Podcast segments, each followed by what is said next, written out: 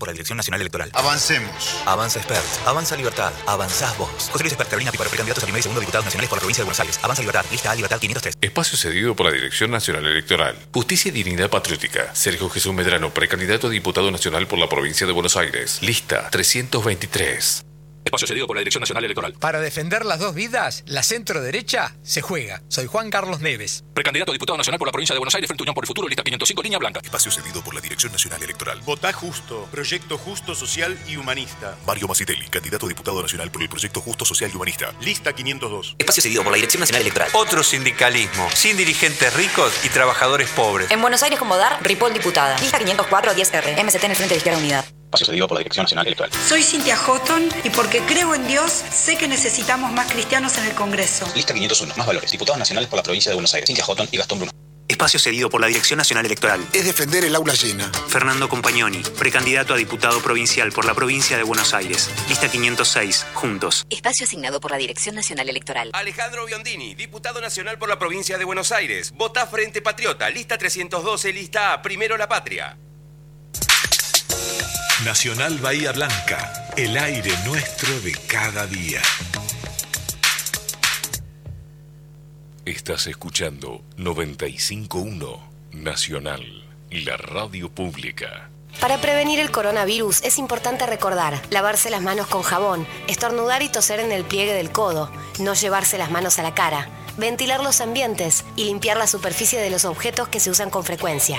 Ante síntomas como fiebre con tos, con dolor de garganta o con dificultad para respirar, y si estuviste en contacto con un caso confirmado o con personas que llegaron de países con circulación del virus, no te automediques y consulta el sistema de salud, preferentemente por vía telefónica. 0800-222-1002. Argentina Unida, Ministerio de Salud, Argentina Presidencia.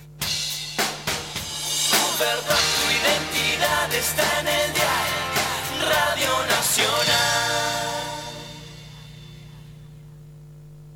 Je suis snob.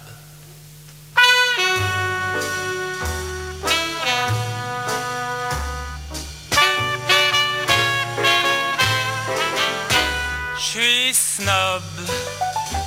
Je suis snob. C'est vraiment le seul défaut que je gobe. Ça demande des mois de turbin, c'est une vie de galérien. Mais quand je sors avec Hildegarde, c'est toujours moi qu'on regarde. Je suis snob.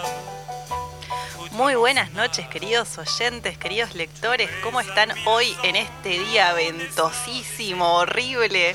Eh, muy bahiense, ¿no? No, Juli, estoy sal- saludando acá a mi compañera que está hoy más cerca que nunca porque nos tuvimos que cambiar de, de lugar por dificultades técnicas, así que la tengo acá bien pegadita. Sí, vamos a estar cogoteando para mirarnos eh, todo el programa, pero bueno, una forma distinta de hacer el programa y, y siempre estamos listas para, para cambios y para aprendizajes. Siempre algo nuevo hay que, hay que atravesar, así que hoy nos toca este cambio de, lugar acá en el estudio.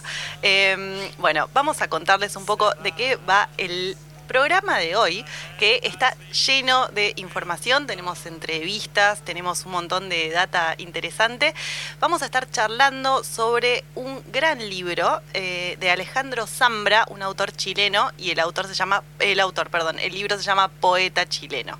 Es una eh, gran novela, gran en todo sentido porque tiene una extensión bastante amplia, son 400 páginas, pero no se dejen apabullar por este dato. Eh, es una novela que se lee rápido, es muy atrapante, muy intensa, eh, con personajes entrañables. Ya les vamos a estar contando un poco de qué va, eh, pero bueno, recomendadísima, por supuesto, como todo lo que le traemos siempre a, este, a este programa.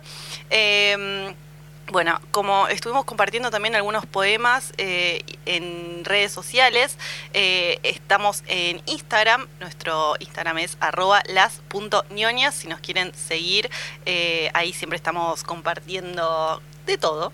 ¿no es De todo, de sí. todo, eh, música, eh, Ahora, por ejemplo, como el, como el programa de hoy, también vam- eh, vamos a mencionar algunos poetas chilenos precisamente.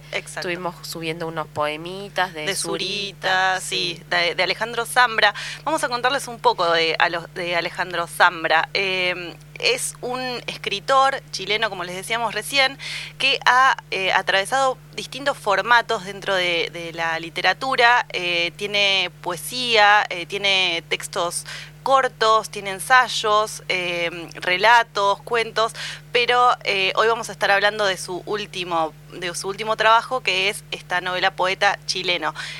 Tiene la particularidad de llevarnos a través de personajes a eh, recorrer la, la literatura chilena y su poesía, eh, que esto me parece un, un factor bastante fundamental dentro de- del libro que vamos a trabajar hoy porque si todavía no exploraron ese mundo, eh, es una gran ventana y es una gran oportunidad para conocer, para descubrir eh, a un montón de autores que se nos van presentando eh, y que flotan a lo largo de, toda la historia y realmente te, te abre muchas, muchas puertas y muchos eh, universos que está bueno conocer.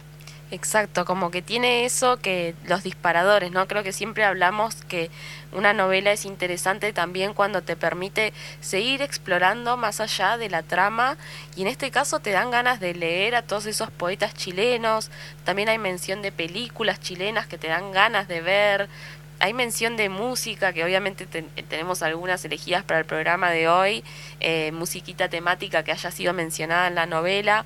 Entonces es súper completo, ¿no? En ese sentido. Sí, es muy redondito en, en muchos aspectos y bueno, es autor de otros libros también, como les decíamos, escribió Bonsai, eh, de hecho... De, de este tema vamos a estar profundizando un poco porque entrevistamos a eh, Cristian Jiménez. Sí, el director y guionista de Bonsai, que es una novela cortita de 43 páginas, también de Alejandro Zambra, que bueno, justo como nos interesa siempre este cruce entre literatura y cine, dijimos vamos a entrevistarlo y nos estuvo contando cómo fue este traspaso, este trabajo en conjunto con el autor, súper interesante. Súper interesante porque siempre es un tema que genera polémica, ¿no? El- la cuestión de llevar una narrativa al, al cine. Eh, hay veces en los que los, autores, los escritores eh, se ofenden, se enojan. Eh, en este caso no fue así, después no queremos spoilear la, la entrevista, pero al parecer se hicieron muy amigos. Eh, y nada, una de las cosas que le preguntábamos era justamente esto de llevar una novela cortita de 40 y tanto páginas a una película. Claro, sí, eh, tuvo que en- engordar bastante el texto, eh, así que sí, la verdad fue interesantísima la, la entrevista, nos contó un montón de cosas que es como del detrás de escena, ¿no? Que a nosotras nos interesa mucho, curioseamos siempre Somos en eso. chusmas. Somos chusmas tal cual. Bueno, así que vamos a estar hablando de eso y mucho más. Tenemos curiosidades también, datos, datos bizarros de, de- de Chile, eh, que siempre nos gusta traer, eh, cosas así medio extrañas, datos Claro. graciosos. Eh, y bueno, nada, les vamos a contar un poco ahora sobre el autor. Eh, nació en Villa Portales y vivió sus primeros años en Valparaíso y Villa Alemana. Cuando tenía cinco años de edad, su familia se mudó a eh, otro sector, a Villa Las Terrazas, en Maipú. Estudió en el Instituto Nacional José Miguel Carrera, después ingresó a la Universidad de Chile y se licenció en literatura hispánica. Eh, después de que terminó, después de egresar en el año 97, se fue a Madrid a estudiar una maestría en eh, bueno, filología hispánica, una persona bastante formada a nivel académico, y en 2008 se doctoró en literatura por la Universidad Católica. Eh, fue profesor en la Facultad de Comunicación y Letras. Por muchos años, más de 10 años, editó junto con el poeta Andrés Anwanter eh, la revista de poesía Humo y con la periodista Andrea Insunza la revista Dossier. Bueno, tiene una trayectoria súper, súper amplia, pero un dato que no queríamos dejar de resaltar es que en el año 2015 la Biblioteca Pública de Nueva York beca a este autor con una estadía de nueve meses en esa ciudad para que eh, trabajara en un libro sobre bibliotecas y demás, así que él estuvo viviendo allá y este datito es bastante importante porque el protagonista de esta novela, eh, poeta chileno, en un momento justamente eh, viaja a- allá, a Nueva York, está viviendo un tiempito en ese lugar, así que medio que tiene para mí un- algunos rasgos, algunos tintes autobiográficos. Eh, yo cuando lo leí no pude dejar de hacer la, la conexión entre las dos historias y, y bueno, nada, queríamos contarles un poco sobre el perfil de este gran, gran escritor, una persona eh, bastante joven que la verdad la está rompiendo en el, en el universo literario y de, nada, de todos los que nos gusta leer. Eh, yo es el primer libro que había leído de, de él y me encantó, así que empecé a buscar más cosas. Eh, bueno, vos también leíste Bonsai. Sí, Bonsai, que es ese chiquito. Yo en realidad primero había visto la película Bonsai, la de Cristian Jiménez, y después lo leí y bueno, es, es muy parecida realmente, pero, pero bueno, es, es distinto cómo, cómo maneja el autor esto, la novela extensa, como es esta poeta chileno, a- eh, lo maneja también, digamos, su escritura y de igual forma una, no- una novela cortita como es esta Bonsai maneja re bien la escritura y también tiene poesía, como decías vos. La poesía está muy buena. Eh, yo leí eh, después de, de este Formas de Volver a Casa. Me pareció bueno, no tan no, no me llegó tanto como este, como poeta chileno, que cuando lo terminé fue como, ay, ¿ahora qué voy a hacer? Es como que se extrañan los personajes. Tal cual se extrañan los personajes, aparte el final es muy intenso, es muy conmovedor, eh, así que bueno, nada, eh, léanlo, léanlo que, que seguramente les va a gustar mucho. Eh, yo lo recomendé bastante y a la- la mayoría de las personas que, que lo leyeron, las, las- nada, las opiniones fueron muy positivas, así que nada, no falla. Bueno, ¿te parece que vayamos a escuchar un poquitito de música y volvemos? Perfecto.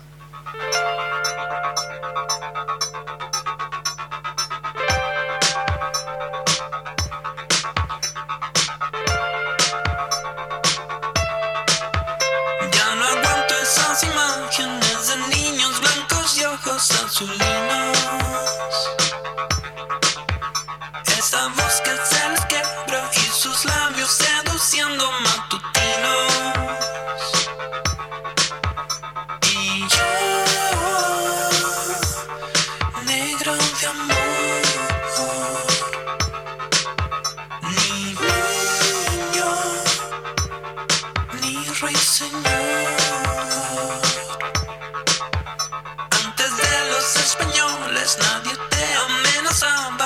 Sus juicios. Este tiempo no es virtuoso, no debemos confundirnos con sus juicios.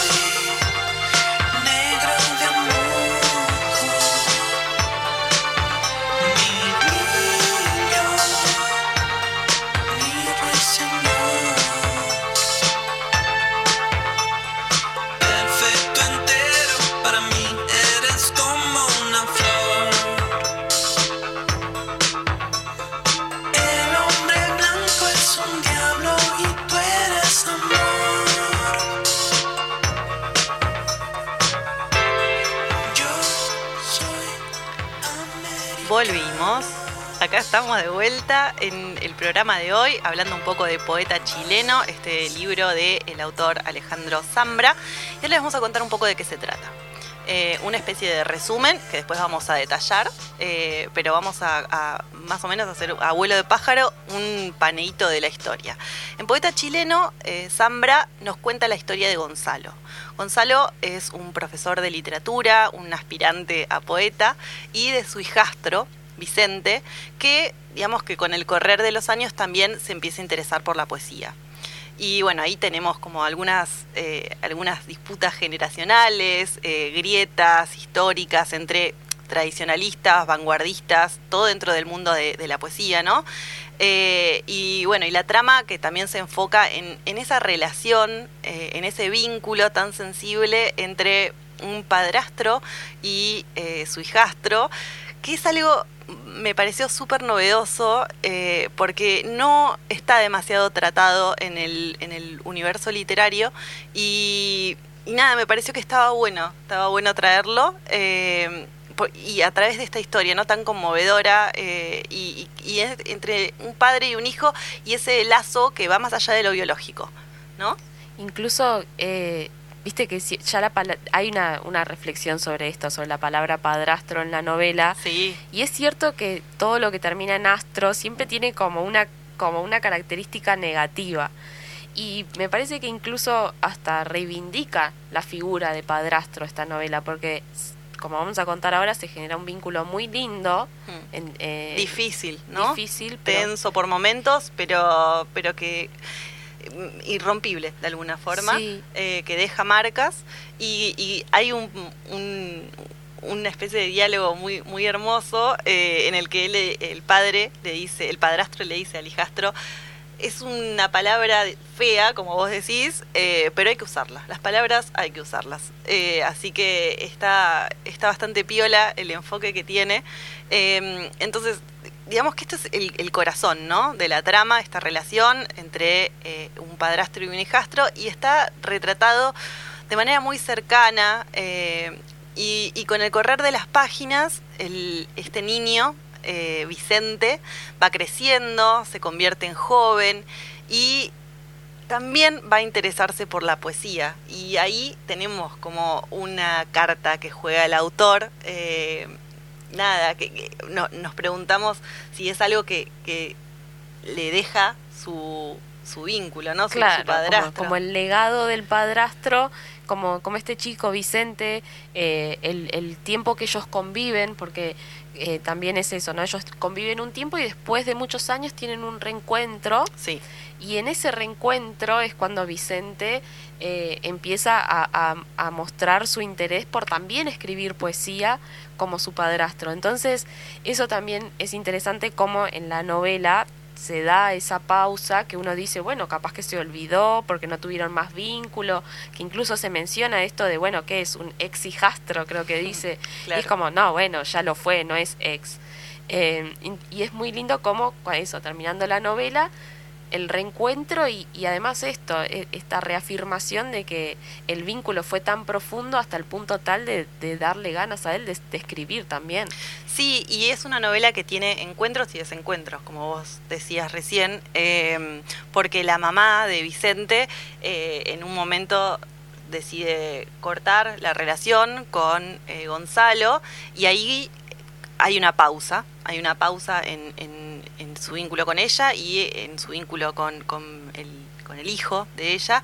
Y ahí no sabemos qué va a pasar, si después se van a volver a reencontrar o no.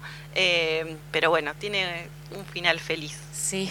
Y No. también hay un personaje que hasta ahora no lo mencionamos, que es hermoso, que se llama Oscuridad. Ah, y eh, es el gato de la familia. Es el gato de la familia, de hecho, está en, en un La primer portada. plano en la portada de, de la, del libro. Eh, Oscuridad, que, que también tiene un, un protagonismo bastante interesante dentro de, de la casa, dentro de la familia, porque en un momento se enferma, tiene un problema con los dientes.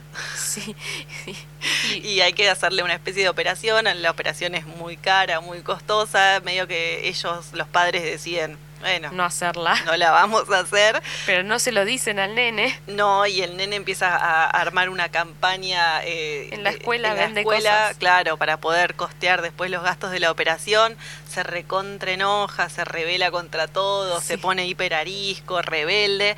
eh, pero bueno, nada, ahí está el gatito como elemento tierno también de la historia. Y ten- tenemos también a Prue. Prue es eh, una periodista norteamericana que viaja a Chile también después de una ruptura amorosa eh, con una chica y viaja a Chile sola y va a hacer como una especie de eh, investigación sobre la poesía chilena. Y ahí se conoce con Vicente y empieza también a jugar una relación bastante de ida y vuelta, porque en casi todos los vínculos de esta historia hay muchas idas y venidas. Sí, sobre todo como que todas tienen un inicio medio complejo, eh, pero, pero después se van a- acomodando, ¿no? Sí, y creo que este recurso que, que usa el autor de manera bastante sostenida en, en varias, en varias historias dentro de esta novela, eh, tiene al lector como medio cautivo en ese sentido y expectante a ver qué va a pasar, porque tenemos como muchas líneas dentro de, esta trama eh, y, nada, todas nos, dejan picante la, eh, la expectativa de qué es lo que va a pasar, cómo va a terminar es- esa historia, pero el, el autor lo logra muy bien eh, cerrar todos esos todos esos frentes que va abriendo y, y bueno, nada, es- la verdad es que está muy bien construida la, la historia. Y también es interesante cómo eh, de todos esos vínculos el centro o la unión sigue siendo la poesía chilena, porque también entre Carla y Gonzalo hay, ¿no? Cuando comienza la, la historia, hay como un deseo de Gonzalo de, de agradarle a Carla a través de su poesía y siempre como queriendo gustarle, ¿no? Por ese lado. Mm. Después también Vicente con Pru, la unión es a, a través del diálogo o pensar la poesía chilena. Entonces, eh, el título, digamos, poeta chileno, aparece por todos lados y atraviesa todos los vínculos de la novela. Sí, y un, un elemento extra que también está es el tema de su, del padre de Vicente. Tenemos también la figura del padre biológico y creo que el autor lo que nos quiere es mostrar un poco que a veces los lazos de sangre no necesariamente eh, son eh, buenos o son del todo eh, sanos o eficientes, digamos, eh, porque tienen una relación bastante tirante con Vicente, entonces tenemos este contraste, ¿no? Entre el padrastro y el padre biológico y cómo se dan esas dos relaciones y cómo va creciendo Vicente eh, relacionándose con, ambos.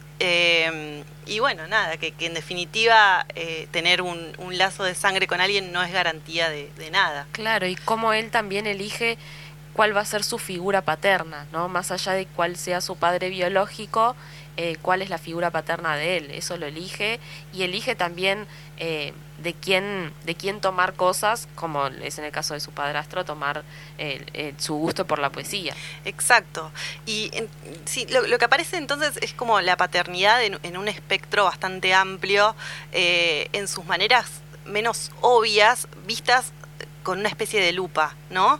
Gonzalo piensa de manera incansable en su vínculo con su hijastro, con Vicente, pero también en el que tiene con su propio papá, que ahí también eh, tenemos ese, ese personaje, el papá de, de Gonzalo es eh, un, es- es- es, digamos, tiene muchos hijos regados por todos lados y él está muy enojado con, con, su, con su papá y con los errores que ha tenido o nada, con su manera de ser. Claro, Eh, sí, de hecho cuando lo lleva, eh, lo lleva a Vicente a conocer a su, pro- a su familia, Mm. pone ahí como una distancia entre Vicente y su propio padre, Mm. eh, precisamente por esto, porque se le juega su propio enojo. Exacto, eh, y, y ahí, ahí hay una escena muy linda en ese momento que es precisamente también después de, de haber hablado, eh, cuando, cuando se ponen a, a hablar Vicente y Gonzalo en cómo nombrar este vínculo, Gonzalo hace algo que es muy lindo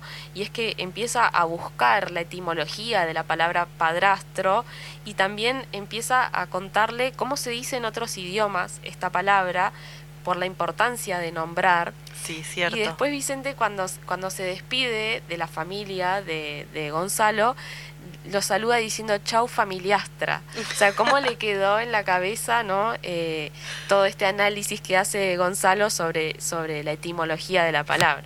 Sí, eh, está, está muy bien, eh, muy bien explorado este, estos vínculos de, de la paternidad, que siempre traemos libros que eh, ponen abajo de, de- de la lupa, digamos, los vínculos maternos generalmente, ¿no? Eh, Claro. Siempre como que está más presente eso. En este caso no, no solamente hablamos desde la perspectiva del padre, sino desde, desde un lazo no biológico, así que me, me parece muy interesante en ese sentido. Eh, la, la relación con su, con su padre biológico, que lo, lo pinta como alguien muy distraído, casi el estereotipo del padre separado que, nada, con suerte lleva a comer a su hijo una hamburguesa un sábado cada 15 días y que no le da mucha bola. Después aparece el papá de Gonzalo, también como medio patriarca ahí que anda germinando decenas de hijos que están regados por todo Santiago. Y bueno, nada, tiene como muchas formas de retratar eh, el, este, este, este lazo y está bueno, está bueno cómo juega con ese con esa figura. Eh, y después tenemos la, la familia y la poesía eh, como comunidad eh, que se cruzan, digamos, a lo largo de todo el libro. Y acá tengo una frase de, de Zambra, eh, estuvimos revisando algunas entrevistas, y él dice, pensaba en familias que desaparecen, como las familiastras, que recién vos decías, Juli, y eh, en familias que reaparecen, como la familia literaria. De pronto recordé la sensación de esos almuerzos familiares ampliados que se dan cada dos años, cada cinco años, cada diez años, y me pareció similar a lo que pasa en los lanzamientos de libros a la altura de del vino de honor. Cuando digo familia literaria no estoy pensando en la creación de precursores a lo Borges, o sea, pienso en las familias literarias de forma no literaria, como grupos humanos dichosamente pegadizos, porfiados, resistentes al fracaso. Eh, esto de, de la familia literaria está muy bueno porque los poetas van circulando a lo largo de toda la novela como personajes muy graciosos, muy bizarros, muy excéntricos y con distintos perfiles eh, que nada, que, que son muy extraños y me parece como muy piola eso. De hecho, también lo, eh, el autor creo que aprovecha a, a contar cosas ¿no? de esos mismos poetas eh, a medida que los personajes los van, digamos, mencionando. Por ejemplo, Gonzalo en un momento eh, habla de, no sé, Pablo de Roca, que es un poeta chileno, y piensa que así como él se había cambiado su nombre, él también quiere cambiarse el suyo, quiere tener como un seudónimo para poder escribir poesía. Entonces se le escurre ponerse Gonzalo Pessoa, que no solo hace referencia al escritor portugués Sí. Fernando Pessoa, sino que también al poeta chi- chileno Carlos Pessoa Vélez que le gustaba mucho. Entonces se arma también eso, esa como esa familia tal cual de, po- de poetas. Y esos son los primeros que empieza a mencionar, porque después así como nosotros vamos a, a leer poesía de Zurita, también menciona a Nicanor Parra, que es un poeta. A Neruda, de hecho hay, hay un encuentro con Neruda en el libro Claro. eh, que está muy bueno. Eh, y acá tengo otra, otra frase de, Zambra referida a los poetas chilenos y dice, yo tenía la idea nerudiana de que todos eran unos oradores consumados y sin embargo los poetas que conocí hablaban poco, les costaba el lenguaje, tropezaban con la lengua, como dijo una vez mi amigo Andrés Andu, bueno, el que autor que, acabamos de mencionar, escribir poesía tenía más que ver con el balbuceo, el tartamudeo y la dislexia que con la elocuencia. Para mí la poesía chilena fue una casa a la que me dejaron entrar sin preguntarme nada. Y, y esto que cuenta es así, o sea, porque hacen como reuniones y fiestas de, de poetas. Y hay algunos que son más elocuentes, pero después en general son todos medio torpes, medio... Claro, es que yo creo que también, bueno, eh, la poesía tiene, eh, tiene la finalidad que tiene o, es, es bella como es porque tiene todo un trabajo del lenguaje y de la palabra que obviamente en la oralidad no es lo mismo. Entonces, eh, sí, que, que sean muy cuidadosos en su lenguaje poético no significa que sean buenos hablando, ¿no?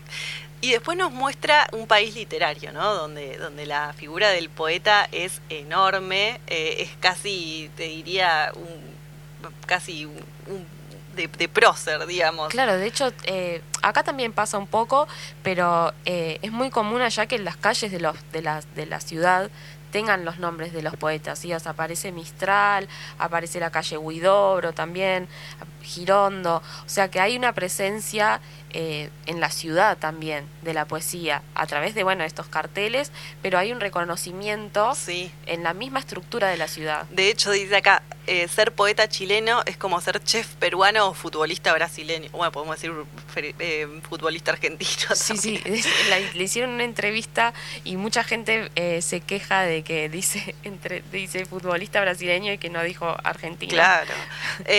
dice, durante demasiados años la poesía chilena fue estudiada como una lucha de titanes, con esos machos heterosexuales peleándose por el micrófono. Eh, la mayoría de los poetas padecen severos problemas de eh, halitosis. No sé qué es eso. Es eh, el problema del aliento, ¿no? Ah, o que se les seca la boca, no sé qué es. no, no sé. La mayoría dice, son mejores llenando formularios de becas que escribiendo poemas, no están encerrados, conocen la realidad. Bueno, son todas como luchas que se van dando, como una especie de coro de voces que van poniendo distintos perfiles, de diferentes personalidades a los poetas que eh, van, van circulando y van fluyendo a través de la historia y que nos retratan un, país como muy... Eh, muy atravesado por la poesía y, por la cultura eh, de ese país a nivel literario. Tal cual. ellos tienen, viste, como una cuestión muy así de, de, la patria, muy nacionalista. Eh, que también en la novela se ve, porque por ejemplo las, las, menciones de películas que hay son también de películas chilenas, salvo una que en un momento mencionan que van al cine a ver una peli de Jim Jarmusch, pero después hay otras películas que también menciona que son son chilenas, eh, entonces hay una reivindicación siempre de la cultura local que es súper interesante. Sí, eh, pero digamos que lo que más, lo que, lo que más abunda en, en, esta novela es la reflexión sobre, como decíamos, el vínculo entre un padrastro un hijastro. Y acá le preguntaban a Zambra qué le interesaba contar de esa relación. Y dice, es un lugar tan difícil, tan raro, el del padrastro, quien acepta ocupar el lugar del padre o de la madre de un hijo ajeno lo apuesta todo. Es mucho más valiente que el poeta solitario luchando contra la página en blanco. Y luego el fracaso, si sucede, como pasa tan a menudo, es mil veces más horrible y desolador que la vergüenza de haber publicado un librito malo por ahí. Me parece también que es una entrada preciosa para abordar la relación compleja de mi generación con la idea de padre dictador, nuestro eterno conflicto con la autoridad, incluso con la autoridad propia. Creo que más o menos durante esos 20 años que aborda la novela, Gonzalo se relaciona con la paternidad de autoridad de manera confusa, vacilante y me interesa narrar minuciosamente esos vaivenes, esas inconsistencias. Esto que dice, es, sobre todo lo de los 20 años, es que están retratados en la novela, es así y está muy bueno como nos muestra desde la niñez de Vicente hasta su, hasta su no sé si adultez, porque eh, Casi comentando la universidad. entrando, sí. Que, que, de hecho no quiere entrar a la universidad. Eso también aparece mucho el tema de la educación privada de Chile, ¿no? Sí, y un poco pelearse con la autoridad, como recién decía el, autor sobre, sobre su texto.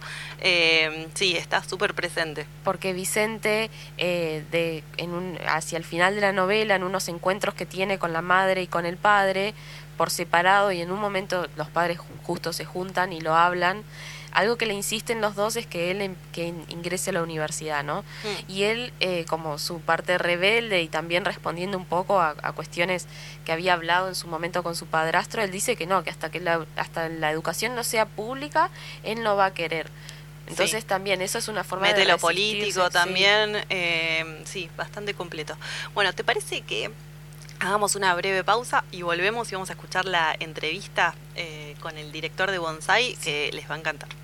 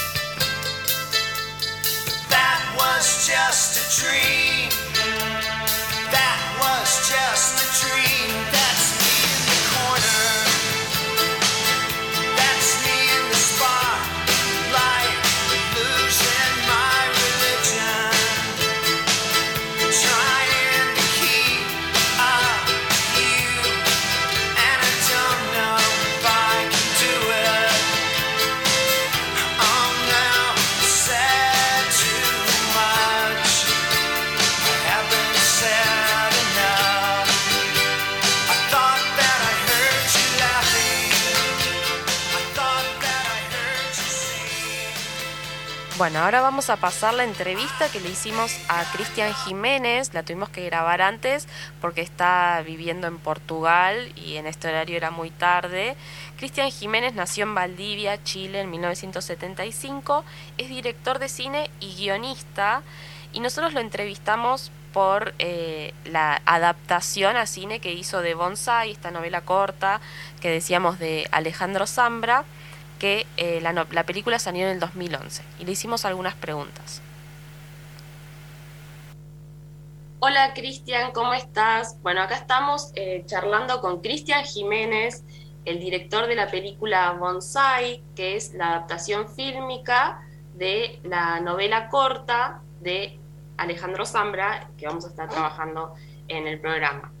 Teníamos eh, ganas de preguntarte porque la verdad es que justo esto del tema de la adaptación de, una obra literaria a cine es algo que atraviesa varios de los programas que venimos tratando y siempre nos surge eh, esta, esta, duda de cómo es ¿no? Eh, atravesar esta, esta transposición, digamos, a pantalla y en este caso nosotros queremos aclarar para los oyentes que en el, caso de Bonsai es un texto muy cortito, de 46 páginas.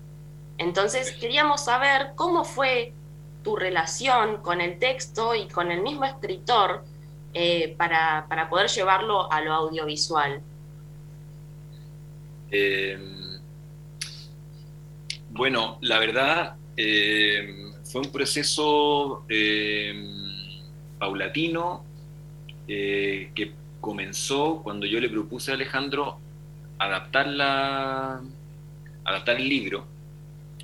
Lo primero que pasó fue que Alejandro me dijo que no.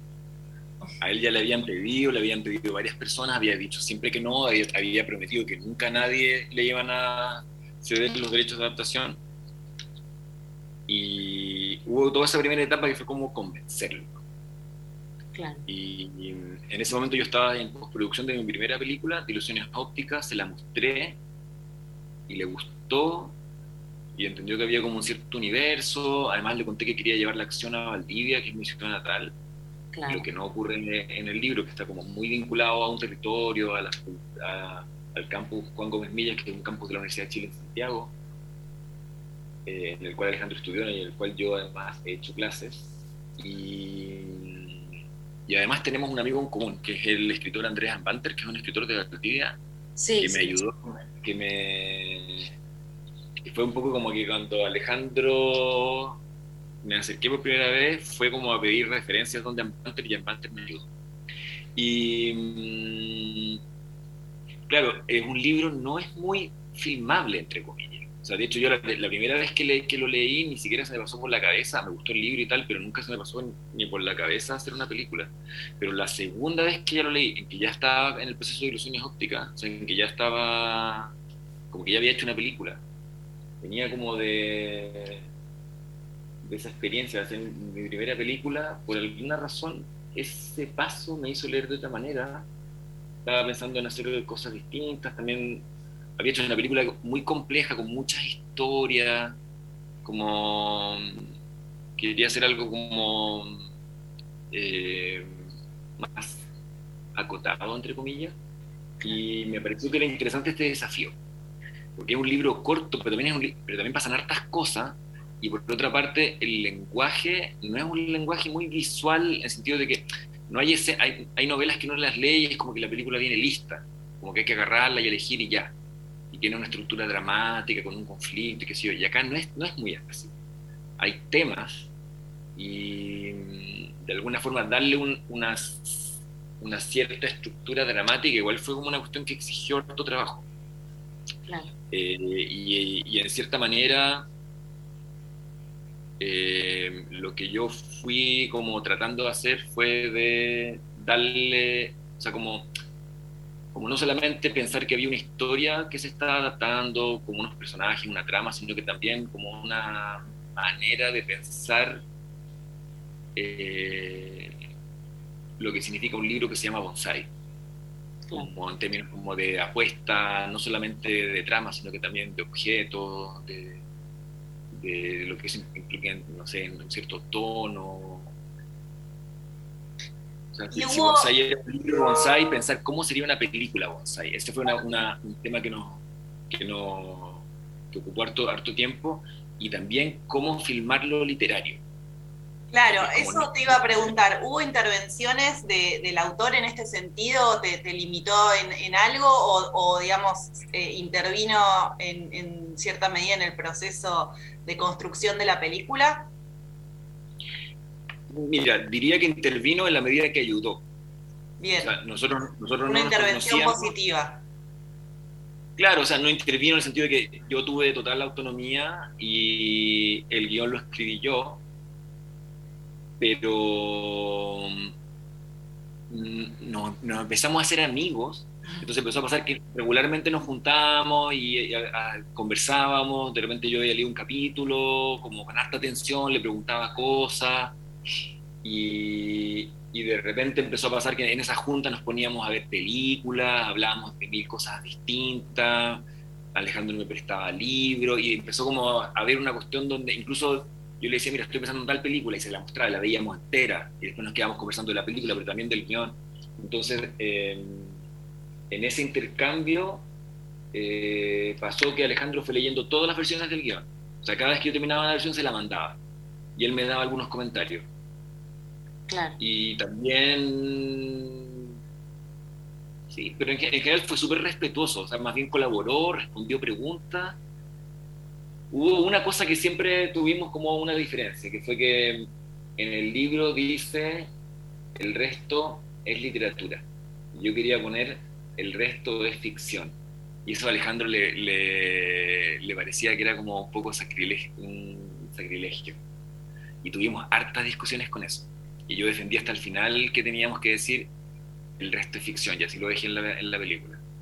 Ah, muy bien. Pero son como cosas, son cosas así como que al final un poco bastante menores dentro de todo. Y, y él está súper contento con la película, o sea... Bueno, esto- eso es ya- importante porque hemos trabajado otros, otros autores que también tuvieron su, su versión en cine y a, a veces pasa que, eh, que los escritores no terminan contentos con el resultado final eh, al ver la versión audiovisual. Claro. Me imagino, es súper común, o sea, yo que soy guionista, incluso me pasa a veces con cosas que he escrito que, que uno tiene ganas de que las cosas sean diferentes. Hace poco, de hecho, actué en una película que escribí el guion, una tontera lo que hice un rol menor y estaba así como pensando, me dan ganas de que esto sea diferente. Claro, Y- es que es muy difícil eh, llevar algo a pantalla sin traicionar un poco la esencia del texto. En este, en este caso el resultado fue, fue positivo, por suerte. Ah, Yo no sé, si con- no sé si usaría la palabra traicionar, pero es que lo que pasa es que poner en escena involucra tomar decisiones. Claro. Y esas decisiones, siempre, eh, no hay como una especie de objetividad posible o, o ni siquiera como unos límites. O sea, en el fondo, el, quien sea que pone en escena llega con un montón de códigos, criterios, gustos, referencias y empieza a tomar decisiones. Claro. Y esa persona cambia, la película va a cambiar. Y aquí, bueno, Alejandro estaba contento, a pesar de que también hay diferencias importantes. Él mismo decía, como que la película no tiene el mismo humor, hay cosas que habrían sido, que él, que él decía, yo las hubiera hecho diferentes, pero estaba contento con la película. Cuando ya la película la hicimos, ahí fue distinto. O sea, en el fondo, cuando estábamos en montaje, yo, yo ya no le mostré mucho.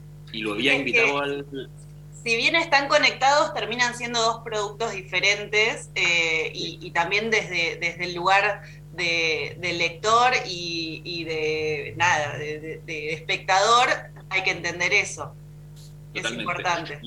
Incluso, no sé, hay cosas como que en el libro el narrador es súper protagónico. Claro. es algo que no es muy fácil de, entre comillas, traducir a un lenguaje más audiovisual, salvo que uses una voz en off, que no lo hicimos, ¿cachai? Y por otro lado, eh, es, es bien seco el lenguaje del libro.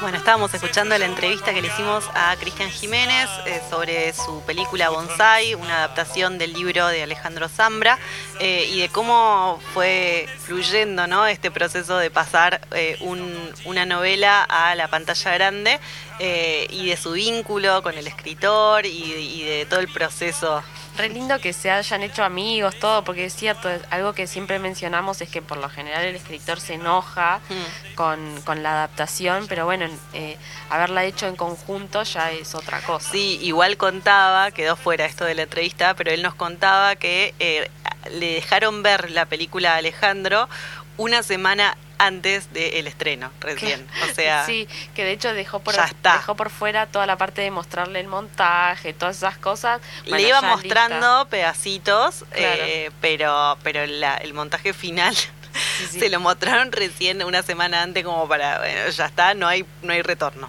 Y de hecho lo, lo que tiene de, de interesante también es que la película llegó al Festival de Cannes en 2011 y entonces eso, también se la muestran una semana antes para que no sea el único que llegue al festival sin haberla visto, ¿no? Sí, bueno, ¿te, te parece que contemos algunas algunos datitos curiosos sobre Chichichi, Lelele? Dale. bueno, te yo el primero. Eh, Chile es el país más largo y angosto del mundo, con 329 kilómetros de longitud, los cuales equivalen a una décima parte de la circunferencia de la Tierra. Fa. Después, eh, a ver, el primer si- presidente de Chile fue argentino. Era de Buenos Aires y se llamaba Manuel Blanco Encalada. Ah, atenti con ¿Se esa, puede ser presidente de otro lugar? Aparentemente sí, porque no pasó. Eh, bueno, ¿saben de dónde es el programa de televisión más longevo del mundo? Sí, es de Chile. Se llama Sábado Gigante y se transmitió por más de cinco décadas. Cinco décadas de forma ininterrumpida. Duró exactamente 53 años, un mes y 11 días. Muchísimo. ¿Le Creo- ganó a Tinelli? Eh, o, y a Mirta. Ay, ¿Viste a que ahora vuelve? Apa. Después, el desierto de Atacama es el más árido del planeta, con una superficie de 105 mil kilómetros. Y hablando del desierto de Atacama, ahí encontraron a las momias más antiguas del, mu- del mundo, las momias chinchorros, que datan de 7.000 años atrás y, y, bueno, mucho. Y acá una que no sé si les va a gustar mucho o se van a espantar y no van a querer volver a Chile o no van a querer ir a visitar. Tienen 3.000 especies de serpientes. Pero ninguna es venenosa, porque viste que la víbora creo que es la venenosa, la serpiente no. Pero igual, alto miedo.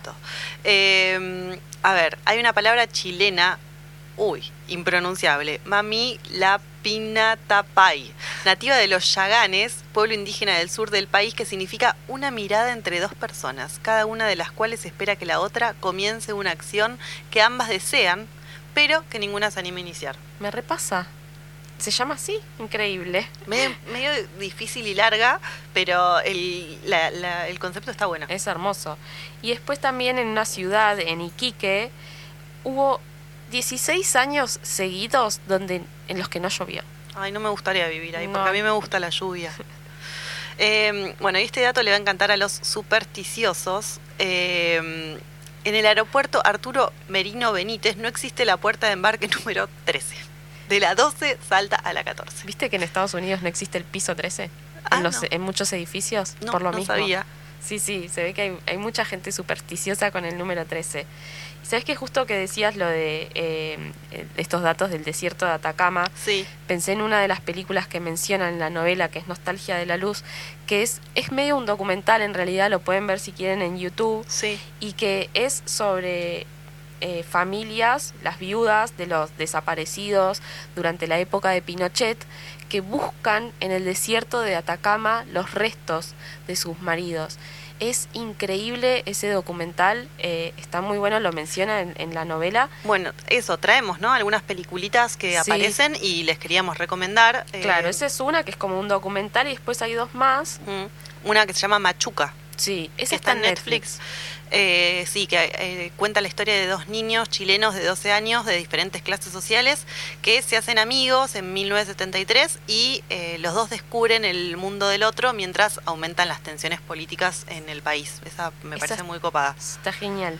Y también está otra que está en Netflix también, que la, la mencionan en la novela, que es No, de 2012, de Pablo Larraín, que también habla sobre la dictadura de Pinochet, Mm. pero eh, está más enfocada, digamos, en, en este grupo de, de los líderes del movimiento no, que eran Sí. como los que estaban en contra ¿no? de Pinochet. Este actúa Gael García Bernal en esta película, la rompe toda, está muy buena y, y es muy interesante también para ver cómo justo estas tres cosas que mencionamos, Mm. estas tres películas que se desprenden de la novela, las tres están atravesadas por la dictadura pinochetista eh, y, y hablan de, de- precisamente de eso, ¿no? Como, bueno, es, es una característica de, de la sociedad y de la cultura chilena haber atravesado eso como para nosotros la dictadura nuestra. Sí, está muy presente en muchas obras artísticas y en muchas obras de cine y literarias. Eh, de hecho, la, la novela que mencionaba, Formas de Volver a Casa, también tiene eh, un trasfondo bastante similar.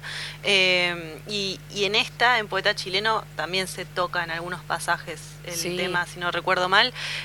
Así que, bueno, nada, estas fueron nuestras recomendaciones literarias, nuestro, nuestros datos bizarros sobre Chile. Nos gusta hacerlos viajar un poquito y conocer eh, Claro, lugares. ya que, ya que vamos a hablar todo de, de un país, bueno, que esté Contamos un completito, poco- sí, la geografía, todo entra.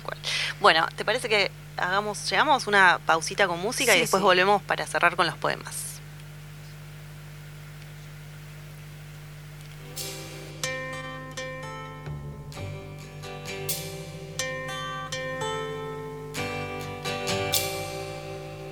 It's not time to make a change.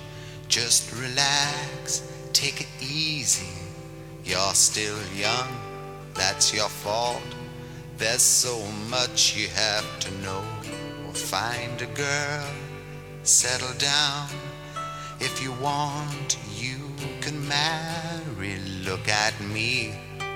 I am old, but I'm happy. I was once like you are now, and I know that it's not easy to be calm when you found something going on.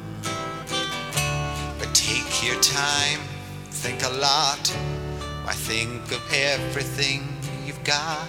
For you will still be here tomorrow, but your dreams may not.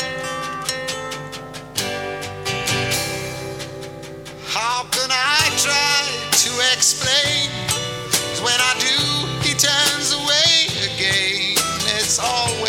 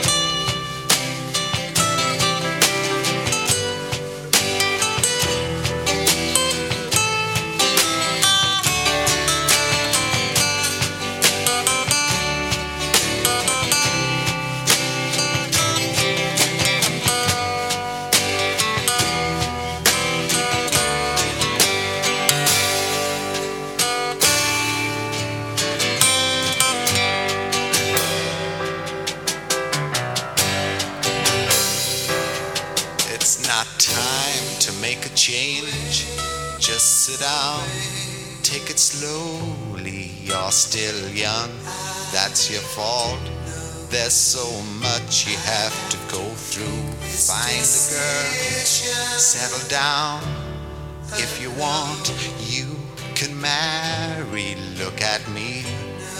I am old, but I'm happy.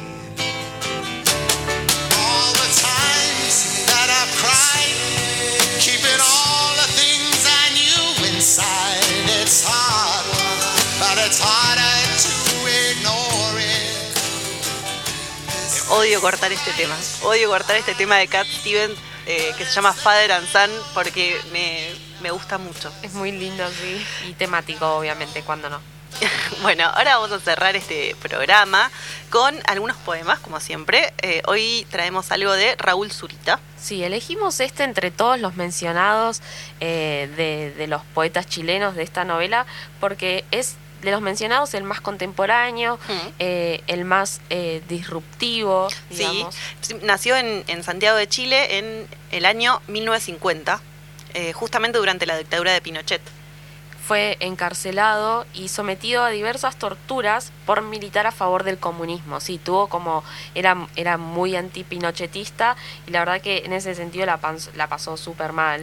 Sí, pero acá eh, eh, explica en, en la biografía que tenemos que eso, digamos que no lo amedrentó, no lo apabulló, sino que eh, alimentó su sed de justicia eh, y después, más adelante, dirigió una serie de actividades culturales para promover la importancia de la comunicación y la libre expresión con actos eh, en los que era capaz de atentar contra su propia integridad física para eh, intensificar el efecto de sus mensajes. Esto- Sí, tiene una cuestión performática que es súper interesante. También en un momento hizo eh, unos poemas en el cielo, eh, escritos así con, ¿viste los aviones a chorro? Sí. Así. Sí, sí. Eh, hizo- entonces hizo intervenciones en la ciudad. eh, la verdad, un tipo muy, muy jugado. Mm. recibió los, los premios Pablo Neruda Sí. y el Premio Nacional de Literatura.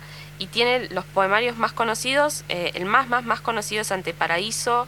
Después también están los poemas muertos. Sí, y un ensayo eh, sobre el amor, el sufrimiento y el nuevo milenio. Sí.